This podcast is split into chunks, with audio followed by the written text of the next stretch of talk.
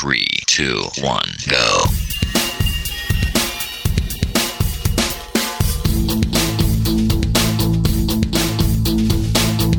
Enredando, la informática que se escucha.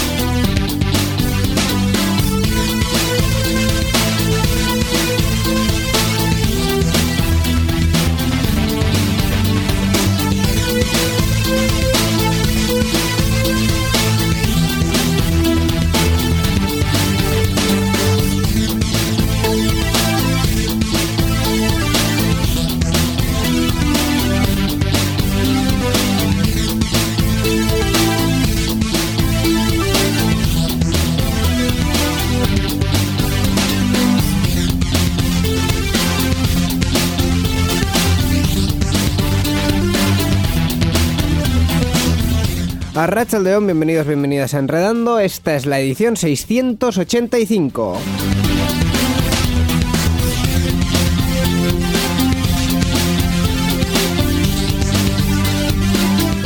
Ya estamos de vuelta en una edición más con eh, todo lo que tenéis que saber de la tecnología de la vida en general. Eh, estoy derrapando un poco en este inicio, pero lo voy a enmendar bastante bien diciendo que es el último programa de enero, que ya despedimos este primer bonito mes del año. Y estas cosas le encantan a mi director Miquel Carmona, así que yo voy a seguir diciéndolas. Arracha el León, Miquel. Arracha el León, Diego Sendino, ¿qué tal? Encantado de estar una vez más en Enredando. Como ves, hoy estoy trabajando un poco la vaguedad, el tartamudeo un poquito también, así que eh, esto tiene pinta de tener un nivel muy bueno. Sí, sí, y lo procuraremos arreglar poquito a poco, ¿eh?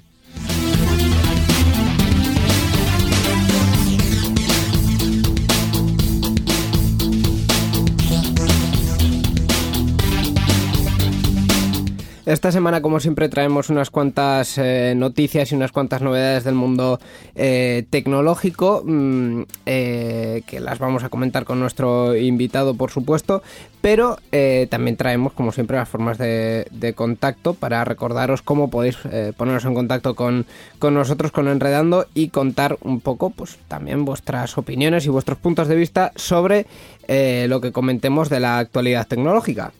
Sí, las formas de contacto que son las siguientes. Eh, tenemos una página web www.enredando.net y tenemos un correo electrónico oyentes@enredando.net. Y dicho todo esto, yo creo que ya mm, eh, nos hemos presentado nosotros, las premisas están claras, hablamos de tecnología y tenemos casi siempre un invitado y esta semana también lo, lo vamos a tener y nos lo vas a presentar, ¿verdad, Miquel? Sí, pues en este programa contamos con la compañía de Igor ¿A qué, se dedica, ¿A se Igor? Pues lleva picando código desde el año 2000, es un Javero de Pro, Javero por, por el lenguaje Java y también versado en otros lenguajes de programación, interesado en la tecnología en general y en los ordenadores en particular. En sus ratos de ocio se dedica a la lectura, a los juegos, también es seguidor de diferentes series, aficionado a las películas y además está implicado en la grabación de podcasts, sobre todo participa en Orbita Friki, el podcast más friki de la red AV Podcast. Así que aquí está y lo vamos a presentar. Hola, Igor. Hola, muy buenas. Encantado de estar aquí. Gracias por haberme invitado a esta edición de Enredando. Encantado que hayas venido a acompañarnos en este programa.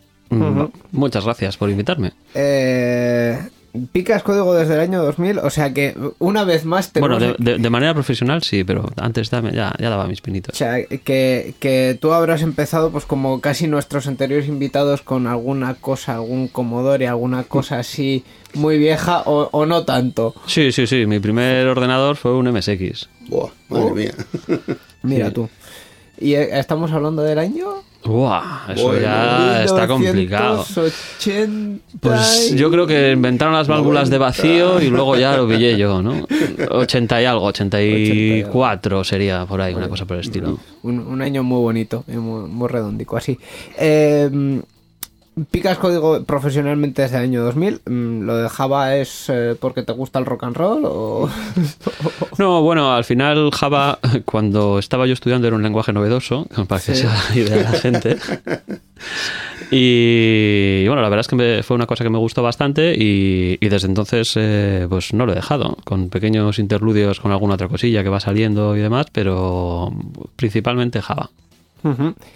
Y bueno, hemos comentado que en tu tiempo libre te dedicas a esto de los podcasts. Mm, Una bonita afición en lo que es el audio en general, eh, que mm, no practi- practicamos ninguno de los tres nunca, eh, para nada.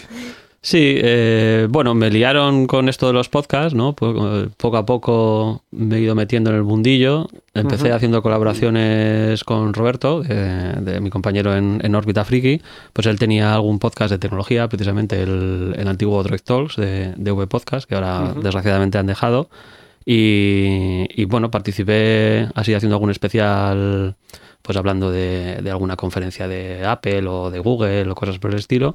Y me entró el gusanillo y luego ya nos lanzamos a hacer un, un podcast nosotros dos, que es Órbita Friki, que primero se llamaba Reto Friki, pero como todo el mundo sabe la anécdota de que incluso tú te equivocabas a veces en alguna, algún directo, alguna presentación y lo llamaba Retro Friki, pues al final decidimos cambiarle el En nombre vez- en a, vez de- a Órbita Friki. En vez de reto, retro, ¿no? Sí, Que sí, se sí. quedaba mm, como, eh, ¿Y dónde, cuándo habláis de lo antiguo, no? En algunos oyentes dirían, ¿no? Sí, la verdad es que o sea, ya desde el principio pues tuvimos ese problema un par de Sí. veces, que la gente se equivocaba y tal, pero bueno, tampoco nos lo tomábamos muy en serio.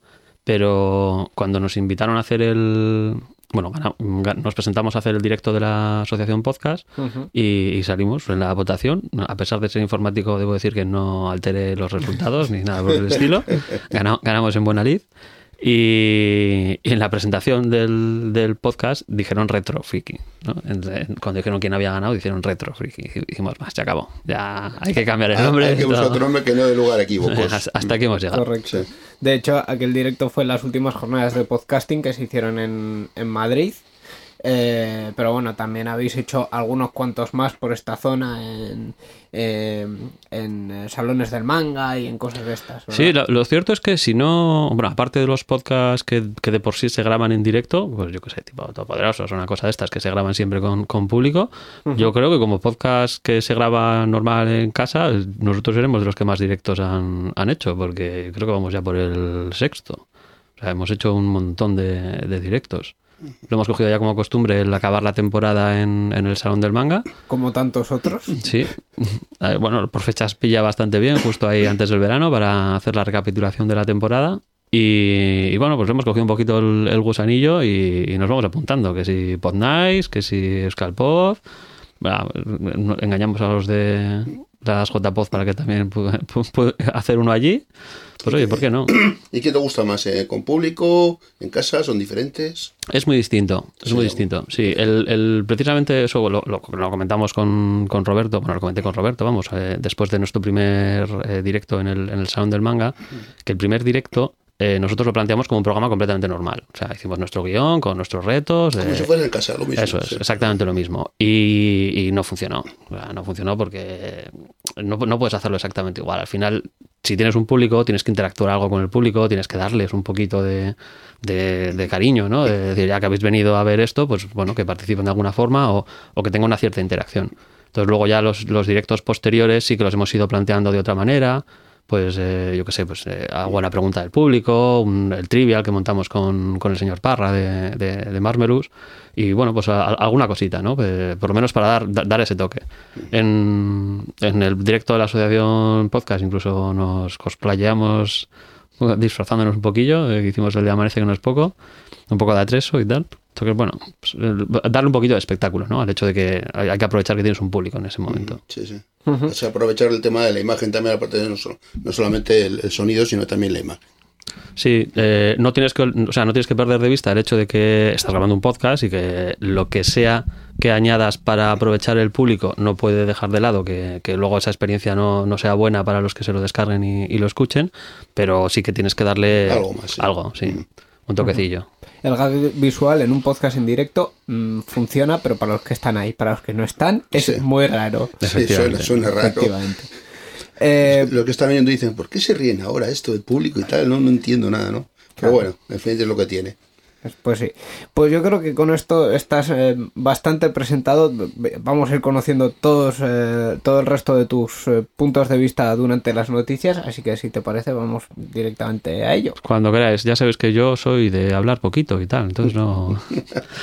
No hay po- problema. Poquito, poquito. La informática que se escucha.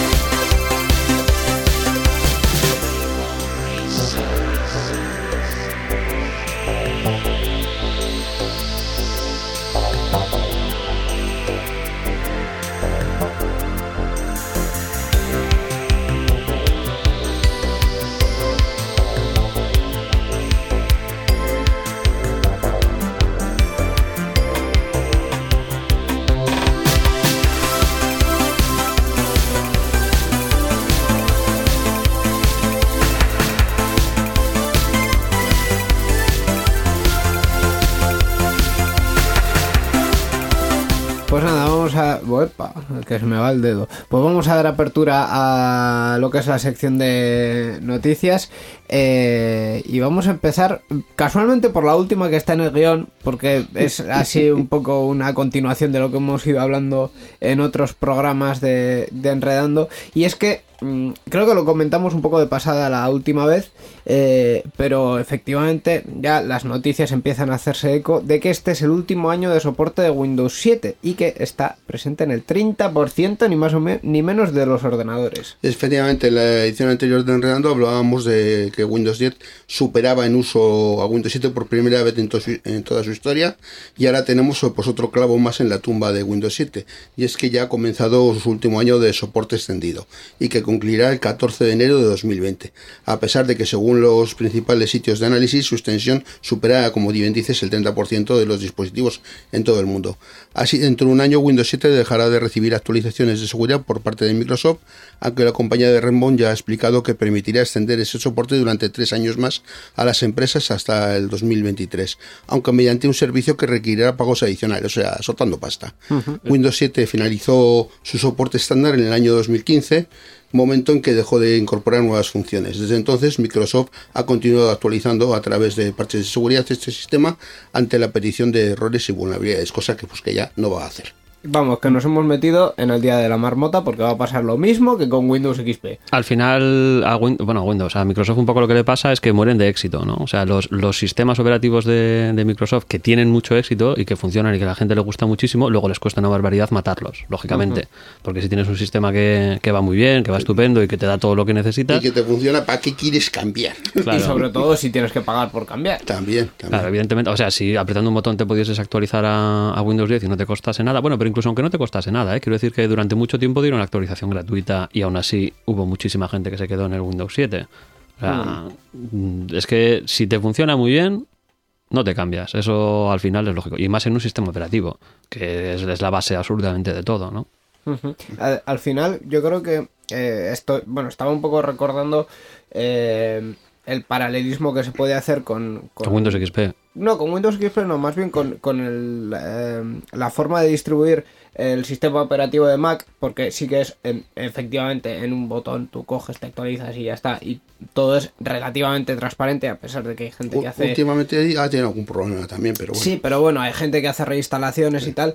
Pero claro, es que eh, en el modelo de Windows, diríamos así, eh, recuerdo además que en 2015 fue ese año en el que. Creo que fue 2015 o si no fue de 2016, pero fue aquel año en el que Windows eh, eh, 7 se podía actualizar a Windows 10 sin ningún tipo de problema y tal. Pero claro, ya eh, nos metemos en el tema de no, es que esta licencia ahora se convierte en una licencia de Windows 10 y si quiero volver a instalar Windows 7 no puedo y pff, aquello era mm, relativamente eh, farragoso. Un poco locura, sí. También hay que tener en cuenta que una cosa que le pasa a Microsoft siempre, y eso es, es- que es así, sus sistemas operativos no funcionan bien hasta que no, salva- no sale el primer Service Pack.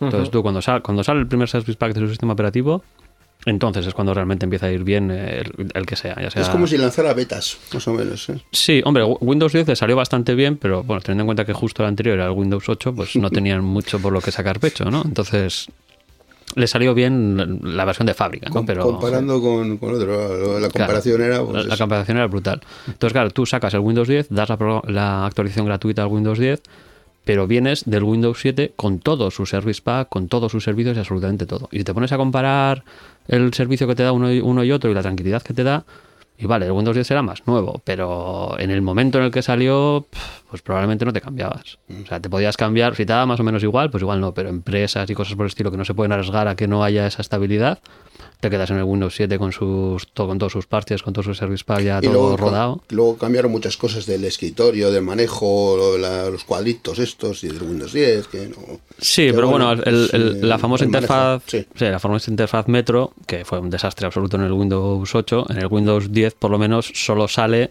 si tú la buscas, o sea, no, no te sale por defecto, que, que era Sí, el, el gran sí, desastre sí, del sí. 8. Mm. Eso es.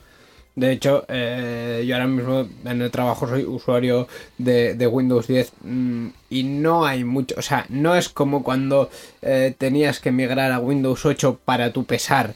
No, no es tanto, mm, pero sí que es cierto que es como... pues, Bueno, no a, mí, a, a mí Windows 10 me parece un buen sistema operativo. ¿eh? O sea, el Windows 7 probablemente ha sido el mejor eh, Windows que ha tenido Microsoft, pero Windows 10, mm, vamos, si está a la zaga o, o prácticamente.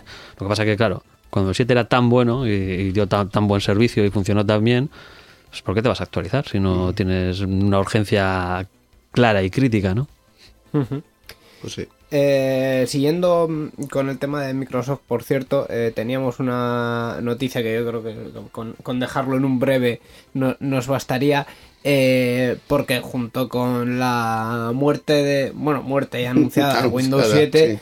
eh, Entramos en el último año de vida, podríamos sí, decir. Sí, eso sí, era, sí, y así. también entramos en el último año de vida de Windows 10 Mobile Ajá, sí. que esto fue eh, una versión de Windows 10 hecha en concreto para eh, los, los móviles Lumia, concretamente los modelos 640 y 640 XL, que esto vino de la división de mm, Nokia que compró Microsoft, mm, a la que le pusieron Windows y ha terminado todo esto siendo prácticamente nada, porque Windows, o sea, porque Nokia se supone que ha vuelto a hacer móviles por su cuenta, Microsoft hace mucho que no saca hardware, es así como... Un, es- un experimento, un intento. Eh, Les compraron la división de móviles con un contrato de, bueno, supongo que cinco años por- o seis, que es lo que se habrá cumplido ahora, en los cuales ellos no podían volver a sacar móviles, que ya se ha cumplido y ahora vuelven a, vuelven a sacar sus propios móviles. No, no, no funcionó, obviamente no funcionó. Les vendieron esa- ese apartado de, de móviles Nokia a Microsoft Sí. y, y Microsoft no ha hecho tampoco grandes cosas con ello, no ha sacado um, dispositivos así que caen Bueno, la atención. lo- lo ha intentado. A Europa no, a Europa no han llegado, pero en Estados Unidos sí que lo intentaron relativamente fuerte. O sea, sacaron una serie de dispositivos muy orientados a, a redes sociales, a Facebook y tal, que bueno, mm, funcionaron relativamente bien, pero es muy complicado meterse en el mercado ahí directamente y, y pelear con los grandes. Pues es muy complicado. De hecho, es otra historia más o menos repetida porque con el Zune pasó lo mismo. Con el Zune lo intentaron súper fuerte eh, compitiendo contra Apple y su iPod, pero súper fuerte en Estados Unidos. Fuera de Estados Unidos no vimos apenas nada y prácticamente antes de renacer en otro, de nacer en otros mercados, aquello murió sin dejar demasiado rastro. Sí, sí, sí. Y en esto, eh, con esto de los móviles, aquí ya llegó, llegó algún, algún Windows Phone de los buenos. Y oye, pues está bien, pero es que es complicado. Es muy complicado. Y siguiendo también con el tema de Microsoft, esta semana también hemos sabido que eh, Cortana, el asistente virtual, voz en off y protagonista casi de una película, eh, también está en esos momentos. un Protagonista de poco- una película. Sí, Her, hubo una película que se llamó Her, Ah. que estaba... Eso no eh, Buen- buenísima. Esa película, para todo el que no la haya visto, Jo, yo no la es he visto. buenísima. Pues- es buenísima. Tiene dos protagonistas, un, un señor del que no recordaré su nombre y un asistente virtual que, yo, Phoenix. diri- que yo diría que lo más parecido Es que era Cortana. era Cortana. Cortana. Sí. Sí, Por se- la sería voz la super, todo. la super evolución de Cortana o, o, bueno, o Siri o uno de estos asistentes ya metido como sistema operativo. Eh, pues Microsoft en este en, en esta semana también ha anunciado que va a dejar un poco a Cortana eh, de lado, no por la funcionalidad, sino porque aquello de meterlo en altavoces inteligentes y tal, como están haciendo Amazon y Google y Apple, Sí. que ellos no, no quieren ser el cuarto en este mercado y que nada, que Se, se- se ha, se ha visto una tesitura de o apuestas en serio o no puedes seguir a medias. Hmm. ¿no? Porque al final eh, Siri, eh, el Alexa y, y el Google Assistant, que no sé por qué se niegan a ponerle un nombre más sencillo que Google Assistant, pero No bueno. sé, Mónica. En fin, sí, o lo, lo que sea, pero no, sigue siendo el Google Assistant. Eh, ya, ya, claro, ya están sacando dispositivos físicos. Ya no es, ya no es solamente que tengas el, el- el asistente en, en el, El móvil móvil. y tal, no, ya están sacando dispositivos físicos. Entonces, si tú quieres seguir peleando en ese, en ese sector, tienes que sacar tus altavoces, tienes que hacerlo de la domótica, que se comunique con el resto de, de aparatitos que tienes por casa, etcétera, etcétera. Y bueno, pues parece que Microsoft no, no está por la labor. Sí, sí, eso tiene toda la pinta así que no, no quiere hacer eso. De hecho, tiene pinta de ser un movimiento bastante inteligente, porque yo de- personalmente desde hace muchos años sostengo la teoría de, eh, de- del trío en, en los mercados eh, de telecomunicaciones y de tecnología en general. Que es que si ya hay tres, no te metas porque la castaña es mucho más que probable. No hay sitio por cuarto, te refieres, ¿no? Sí, básicamente, porque siempre está el, el que llega primero, el que lo hace muy bien y el tercero que se mantiene ahí. Ahí está, más o menos, ¿qué y, tal, no? y- y se mantiene a veces muy con pinzas. Ya como quieras meter un cuarto, Olvídate. Si, si la tarta, si la tarta es muy grande, pues puede ser que haya, puede, haber muchos más agentes, ¿no? Por ejemplo, en el caso de los móviles. O sea, hay, hay montones de marcas de, de móviles distintas porque la tarta es gigantesca. Pero sistemas no tantos. No, sistemas Claro, no. Sistemas no. Digo, bueno, mar- Por ejemplo. marcas, sí, sí. de- pero sistemas, por ejemplo, Eso es. ha- hay dos. hay dos. O sea, porque lo que queda del resto, pues es absolutamente testimonial. Y, y es lo que tú, tú dices, ¿no? Que en la inmensa mayoría de los viajes, dos, máximo tres, es lo que puedes tener como agentes potentes. Eso es. Y vamos, en, en otro área que ya de paso voy a comentar así muy de pasada otra noticia que no tiene que ver con esto, pero en otro área como es eh, la telefonía fija y el internet en España, eh, los, los reguladores insistieron en, en meter un cuarto competidor dándole a más móvil unas líneas de Yastel que se quedaban ahí en, en la venta de, de bueno, de Yastel a Orange y parece ser que más móvil al final eh, está mm, eh, un poco surgiendo y está teniendo bastante auge.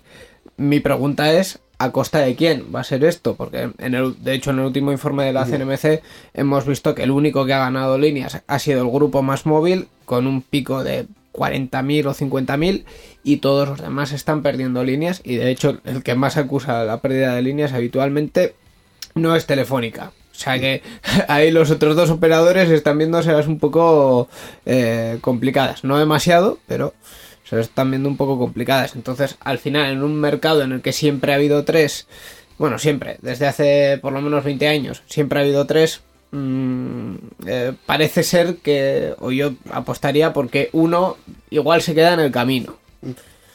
Sí, sí, si el que entra, entra fuerte y tal, lo que puede hacer es hacer daño a alguno de los otros que caiga, que no esté muy para allá y que termine cayéndose. De todas maneras, los operadores ahora mismo casi con, con los que más rival tienen son con los operadores virtuales, ¿no? Es- son los que más líneas les, les quitan. No, no más móvil en sí, como operador físico, sí que es el que gana, Pero si entras a los detalles y ves eh, quiénes son los que están ganando líneas, sobre todo son los operadores virtuales. Sí, sí, sí. Pero bueno, al final de los, de los operadores virtuales, los que tienen red y especialmente Orange se está viendo bastante beneficiado por, por, por el hecho de- del alquiler, entre comillas. Eh, pero vamos, eh, yo creo que los datos que vieran de líneas fijas, o sea que ahí ya dejas un poquito Bueno, las líneas fijas. a los, a los mm, Vamos, virtuales. ¿quién, quién- quién se pone un teléfono fijo hoy en día? Líneas fijas incluyendo internet, o sea, incluyendo banda ancha y tal. Claro. Bueno, si incluyes las líneas de, de internet que no tengan teléfono, Sí, entonces sí, sí. entonces sí. entonces pero si yo, no, yo creo que la CNMC ya ni hace estadísticas, bueno, sí hace estadísticas de teléfono fijo porque tiene los datos y tienen que hacerlas y es su obligación, pero aquello queda en la última parte de la nota de prensa en plan de, bueno, si venís a buscar esto, aquí está.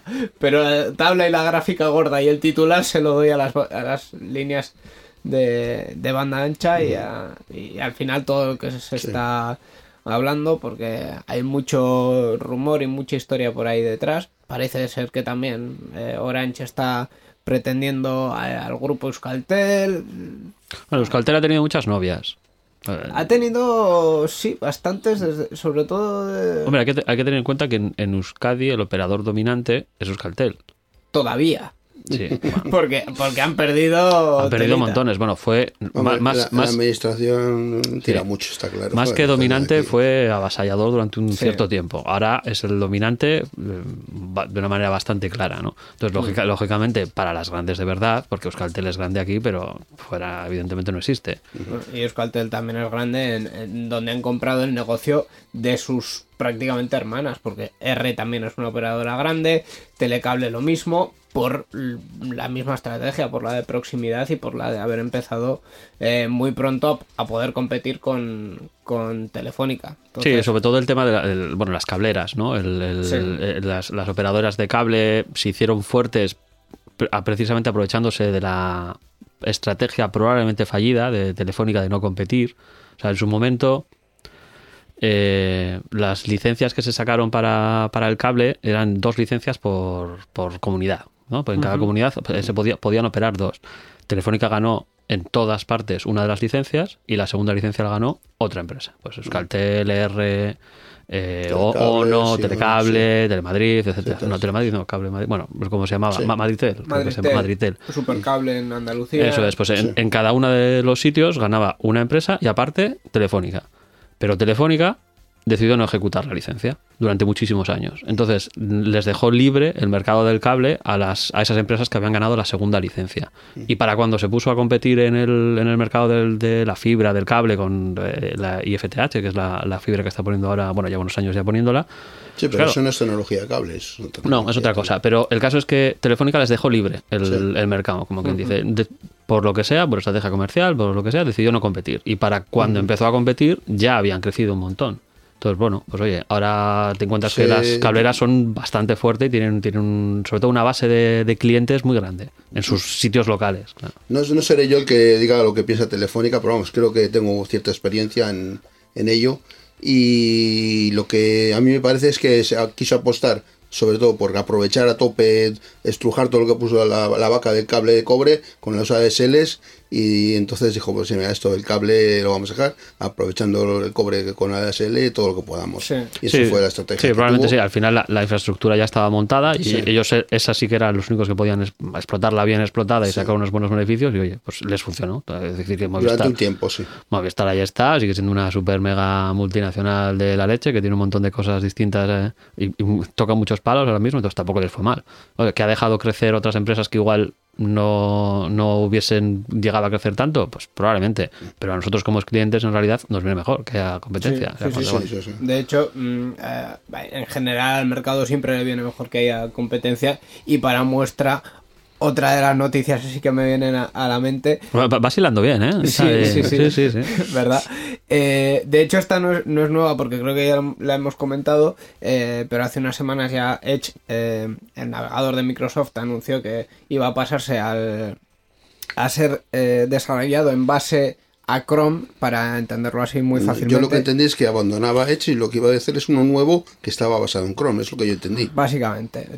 No sé si lo van a seguir llamando Edge o va a ser llamado de otra forma, pero bueno, el navegador de Microsoft a partir de ahora va a ser Va a estar basado en, en base, Chrome. en base a Chrome. Ah, bueno. Eh, todo A el Chromium, sí, el proyecto Sí. Chromium. Sí, sí. Todo el mundo aplaudió y dijo que bonito. No, es un bien". desastre. Eso es un desastre. Efectivamente, eso es lo que dijo Firefox, que dijo, vamos a ver, a ver, estábamos tres aquí jugando una partida donde mm, uno estaba ya medio rendido, medio muriéndose y, los, y, y- y- a mí encima me habéis dejado solo y, y ahora, y ahora sí que estoy solo de verdad, o sea, ¿qué es esto? No, además es un desastre y no, no necesitamos bolas de cristal para, para saber que es un desastre, porque lo único que tenemos que hacer es tirar de meroteca. O sea, esto ya lo hemos vivido. O sea, el que, el que exista un único nave- navegador omnímodo en el, en el ecosistema y que sea él el que dicte el estándar, ya lo vivimos con Internet Explorer y fue un desastre absoluto. Pero absoluto. Entonces, ya sea Microsoft en su momento o Google ahora, no es bueno. O sea, porque sea Google no significa que lo vaya a hacer mejor de lo que lo hizo Microsoft en su momento. Cuando ya no tenga ningún rival, cuando sean ellos, cuando todo el mundo navegue con, con Chrome o con sus derivados, pero basados en, en lo que ellos están haciendo como motor de navegación, mm, vamos, es imposible que se resistan a la tentación de meter sus propias etiquetas, de me- de meter su propia nomenclatura, de saltarse el estándar porque les viene el estándar de HTML5, Sí, sí. HTML, porque les viene mejor que esto funcione de aquella manera y demás. Eso lo van a hacer sí o sí. Y luego las vulnerabilidades, porque claro, si eh, hay un fallo en el sistema, te, absurdamente todos los navegadores que estén basados en eso se Caen van todos, todos. a, Sí. a tomar por saco, Hombre, se van todos a la Ahí, mierda. ahí hay una, un cambio sustancial con respecto al esquema que teníamos con Internet Explorer, que es que tienes eh, cuatro o cinco navegadores potentes, incluyendo Opera, incluyendo el propio Google, que ahí van a contribuir a que si, es, si son vulnerabilidades de, de- de- de lo que es el núcleo de, Sí. de Chromium, eh, van a contribuir a, a solucionarlo. Porque de hecho es un proyecto de software libre. Pero es que ahí terminan eh, todo lo que puede ser las ventajas de esto. Porque también sabemos, eh, por un lado, mm, puede tranquilizar que eh, Google siempre ha estado un poquito más comprometida con los estándares. No sé hasta qué punto. Sí, pero el, don't, be evil lo quitaron ya, ¿eh? Como lema. Hace, hace años que lo quitaron. hace ¿no? mucho Y ya que- creo yo. eh. Y que hemos visto también con Android que son. eh, que es una empresa que se, que- que se dedica totalmente a apropiarse los proyectos de software libre en los que participa. Entonces, eh, Chrome- Chromium, entre comillas, es suyo, pero se supone que hay un proyecto de software libre precisamente para que eh, no sea 100% suyo y el control no sea absoluto en ese lado. Pero vamos, que si hacen lo mismo que con Android, que lo hacen, pues mm, Ah, ningún ma- ninguno más va a entrar ahí. No, a, a mí no me parece esto que sea una buena noticia y de hecho que, o sea, me parecía correcto lo que estaban haciendo con el Edge, que bueno, era un navegador interesante que sí cumplía los estándares y que no, lo que pasa es que no se ha podido quitar de encima la mala fama del Internet Explorer. Sí, ¿no? sí, sí. O sea, Edge, Edge ha muerto mm, por, por, las- por- por el pasado, por la historia del pasado del Internet Explorer, no porque el Edge en sí, en sí sea un mal navegador, que no lo es. No, no. Eh, pero sí que es cierto que ahora mismo el mercado del, del navegador está copado por Google, pero a unas, a unas cotas y sobre todo en la parte de usuarios eh, menos versados en la tecnología, es pero abrumador. Sí, sí, no, no, es- Absolutamente es- es abrumador. Y claro, mm, eh, si no es eso, habitualmente es Internet Explorer versiones muy viejas que, que es- son absolutamente inusables. Eso, eso es peor Entonces- además, con unas vulnerabilidades del, del 15. Entonces, pues eh, aquello está un poco, un poco fuera de control, no sé si decir fuera de control, pero por lo menos mm, alguna alarma ya ha saltado en más de un sitio. Sí, sí, sí. Eh, esperemos a ver cómo evoluciona la cosa, pero es muy complicado que si, si una gran empresa como Microsoft ha decidido tirar la toalla, que vaya a surgir un tercer navegador, un, bueno, más que un navegador, un motor, ¿no? Un, un motor de navegación, un motor de, de renderizado que, que se vaya a enfrentar a, a Chromium, pues va a estar terriblemente complicado que vaya a pasar eso. Bueno, y Firefox a ver si aguanta. Esperemos que sí.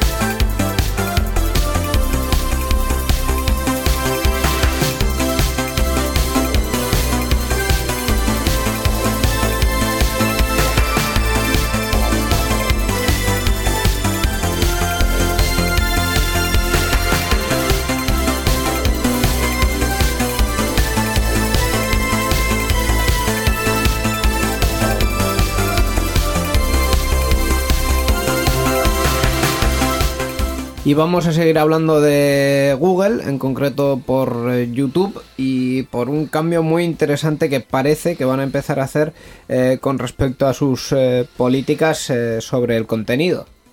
Sí, bueno, pues YouTube ha ampliado sus políticas de control de contenido y ha especificado las directrices que prohíben subir vídeos con bromas o retos que pongan en peligro la salud física o psicológica del usuario.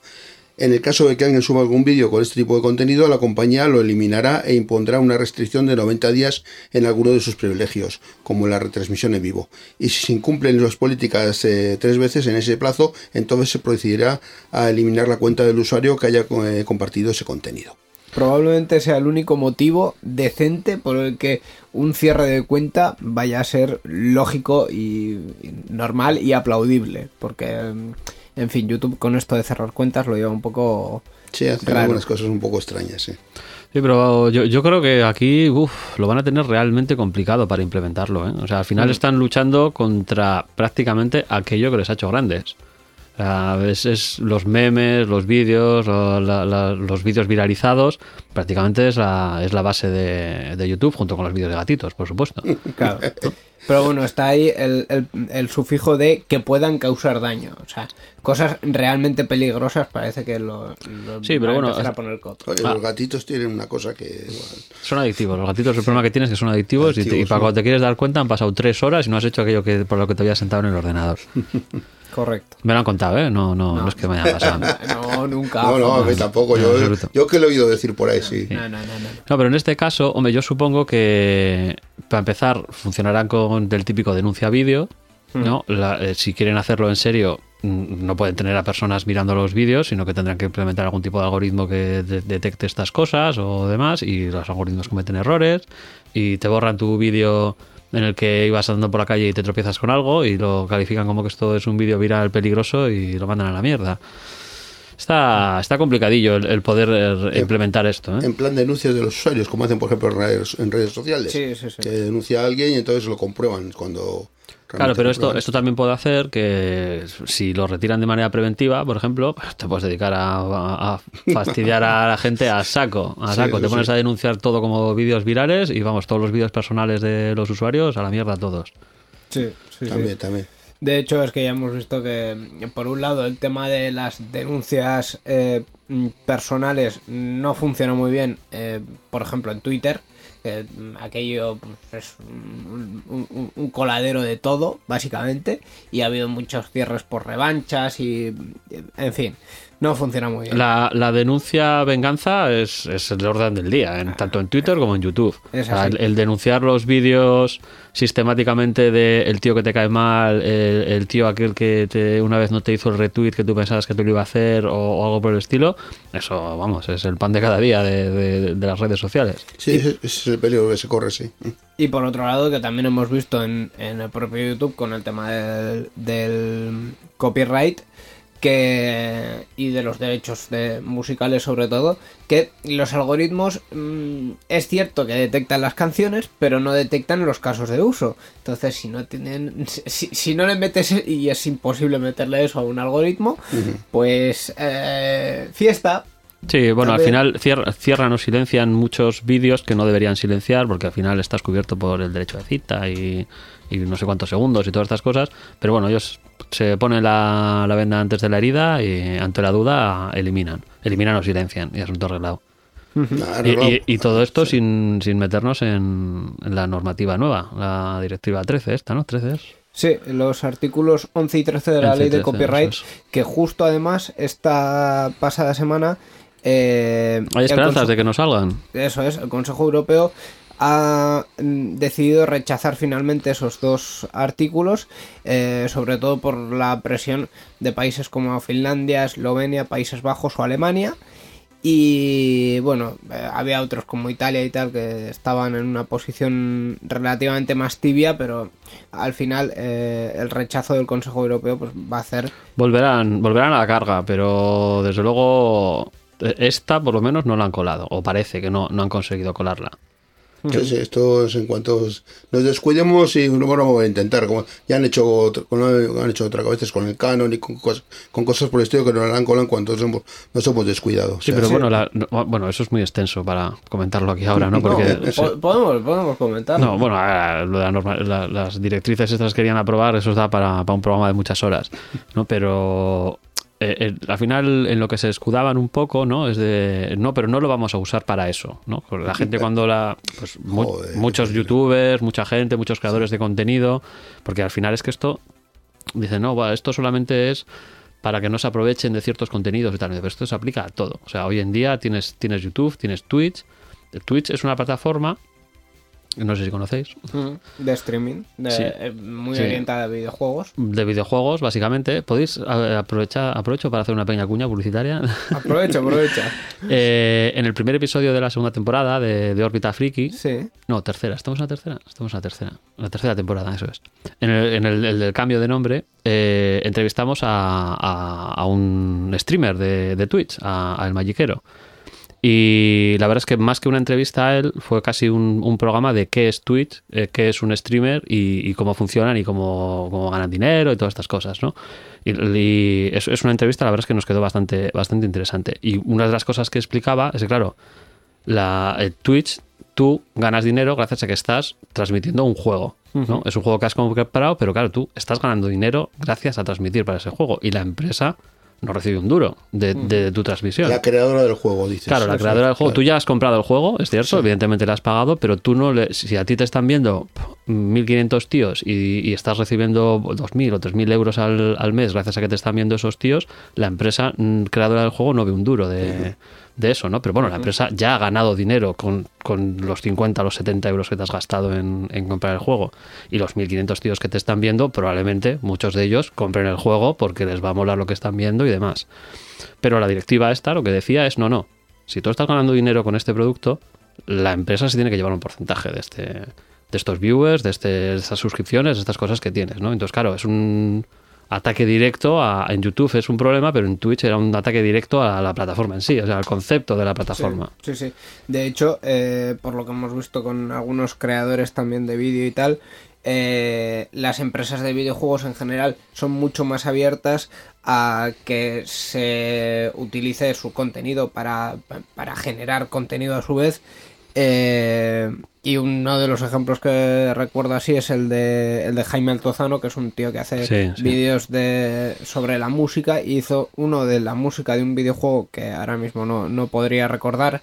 Eh, y la empresa distribuidora en España lo que hizo es... mm, Oiga, Twitter, mm, mir- mirad este vídeo qué bonito que está hecho, qué bien, qué guay, que no sé qué. O sea, al final saben que va en, en beneficio suyo. Y yo creo que también en el caso del, del resto de obras musicales, también va en beneficio de las discográficas. Sí, pero, en- enlazando con lo, decía, con lo que decía antes, las empresas de vide- de videojuegos son muchísimo más favorables a estas cosas. Hay muy pocos casos en los cuales hayan, hayan puesto cortapisas, ¿no? Pero el problema está en que la letra de la ley les permitiría hacerlo. Entonces, por mucho que te digan, no, no lo vamos a hacer, ya, pues entonces no apruebes una normativa que te permite hacerlo. O sea, yo Claro. no, no puedo depender de tu buena voluntad de que, no, no, no te preocupes que no vamos a hacerlo. Pues entonces no lo apruebes. Sí, o sea, no, no me pongas una normativa, con lo cual mm, me vas a poner aquí unas barreras enormes y gigantescas y luego me dices, no, pero no, tú tranquilo que esto no lo vamos a usar. Han ¿eh? generalizado demasiado, tenían que haber hecho algo más, más concreto y más a los casos específicos a los que quieren cortar de verdad y no que, que pueda entrar de todo ahí. No, Ese es el y, problema. Y que realmente ahora mismo los casos de abuso también están contemplados. O sea, en, en YouTube, por ejemplo, eh, no hay forma de subir una película entera ni un cacho de una película sin que el, el filtro de contenido te lo detecte y te, y te lo quite de la publicación directamente. O sea, no hay más historia. Sí, pero si, si tú haces una norma, si tú haces una ley, hazla específica o lo suficientemente específica para los casos en los cuales lo quieres poner en marcha. No la hagas súper genérica y luego la apliques a lo que te dé la gana. Porque hoy me la aplicas a esto y mañana me la aplicas a otra cosa que no tiene nada que ver con el motivo por el cual eh, pusiste en marcha la ley. Sí, más de un abogado que ha pasado por este estudio te diría efectivamente que la arbitrariedad en, en las legislaciones no, no es muy... O sea, la seguridad jurídica mm, es top, en- en- por encima de todo lo demás, por favor, sí. gracias. Y esas cosas.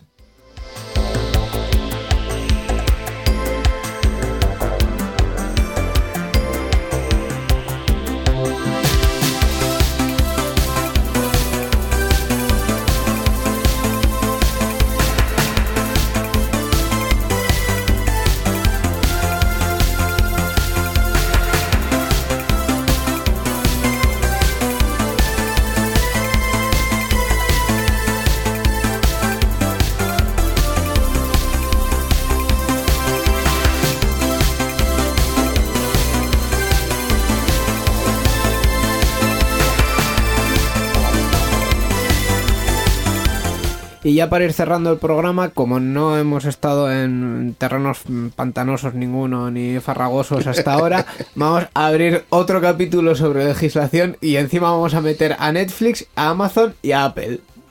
Bueno, pues eso, que están acusadas de violar la norma europea de protección de datos porque una ONG austríaca ha presentado una queja contra ocho empresas digitales internacionales, entre ellas Netflix, Amazon Prime, Apple Music y YouTube, por supuesta violación estructural de un aspecto clave de la normativa comunitaria sobre protección de datos. La ONG señala que en los servicios audiovisuales de Internet de estas empresas se cometen violaciones estructurales del régimen general de protección de datos europeo al no respetar el denominado derecho al acceso a los datos personales. Vamos, que uno va y dice, oiga, eh, yo qué sé, eh, YouTube, deme todos los datos que tiene usted sobre mí. Y no te dan todos, todos. Básicamente viene siendo así el, tema. Eh, he puesto el caso de YouTube porque es el que normalmente sí te lo da, porque Google tiene su mecanismo ya desarrollado desde hace unos cuantos años y te lo da casi todo pero vete tú a, pedirle a Netflix todo tu historial de mm, eh, visualizaciones y te dice que para tu prima. Sí, YouTube, bueno, YouTube y, Google en general, precisamente es de los que sí que tienen ese enlace de. Está muy escondido, evidentemente, no está ahí que lo ves súper bien, pero sí tienen ese enlace de mándame un zip con todo lo que sabes de mí. Y, tienes miedo, si te atreves a darle y ver lo que tienen de ti, pues, pues te, te acojonarás bastante, pero por lo menos lo tienen. Por lo menos lo tiene, pero Netflix no tiene esa opción, Apple Music que yo sepa tampoco. Amazon tampoco. Amazon tampoco. Entonces, pues ahí, eh, de hecho, es uno de los eh, motivos esenciales del, nuevo reglamento de, protección de datos, que aparte de la rectificación, cancelación, oposición y tal, que habitualmente en este tipo de plataformas mm, se articula mediante la baja, mm, por eh, cuestiones que no deberían ser así, pero bueno, eso ya es otra cosa. Ya el acceso es una cosa eh, bastante complicada. Y además, en el Reglamento General de Protección de Datos dice que específicamente tienen que ser datos eh, comprensibles por una máquina. O sea, no es que te vayan a dar un informe redactado diciendo tengo 484 localizaciones tuyas en Bilbao que casualmente corresponde a tu casa porque lo ha detectado un algoritmo. No, te dan un XML y tú verás lo que haces. Pero por lo menos te tienen que dar un XML que un XML es un archivo de datos brutos un poco bien eh, organizados, para entenderlo así básicamente. Muy bien, pseudoinformático. Lo que tiene dedicarse a soporte, que, hay que explicar muchas cosas complicadas de formas eh, bastante sencillas. Lo que hay. Em, ¿Alguna opinión más sobre este tema?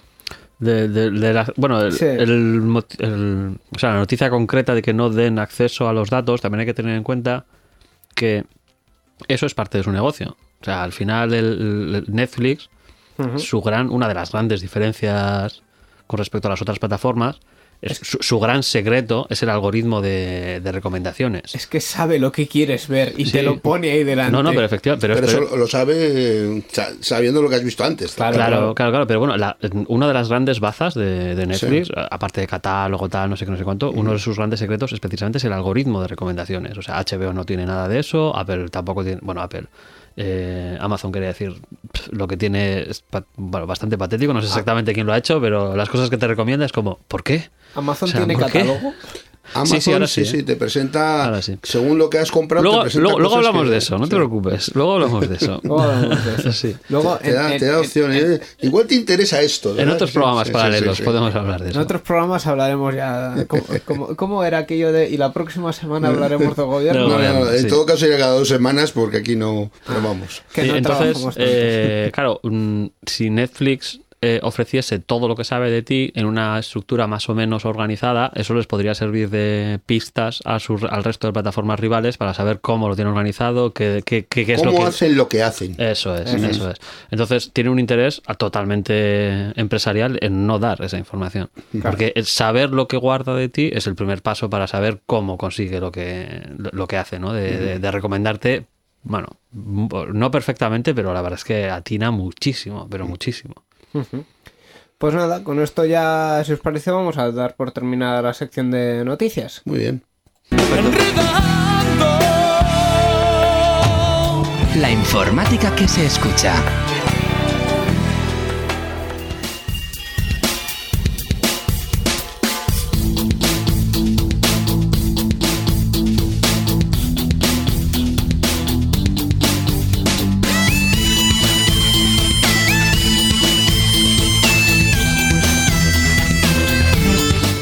Hasta aquí ha llegado la edición 685 de Enredando, eh, que hemos compartido en este caso con, con Igor. Eh, ¿te, lo has pasado bien, hijo mío? Es lo que le, pre- le pregunto a todo el mundo últimamente. ¿Te lo has pasado bien? Sí, sí, sí, me lo he pasado bien, me lo he pasado bien. Ha estado, ha estado bien. Muchas gracias por la invitación y la verdad es que ha estado entretenido más ver aquí el, el estudio, cómo lo tenéis montado y tal. Era una curiosidad que tenía también.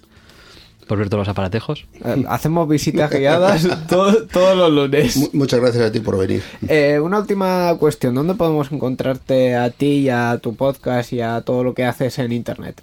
Pues el mejor sitio para encontrarnos es nuestra web. Tenemos la web que es orbita-friki.com y ahí ya tenemos eh, centralizados todos los enlaces de Twitter, de Instagram, de Facebook, etcétera, etcétera. Entonces, no, la manera más centralizada eh, es eh, orbita-friki.com. Estupendo.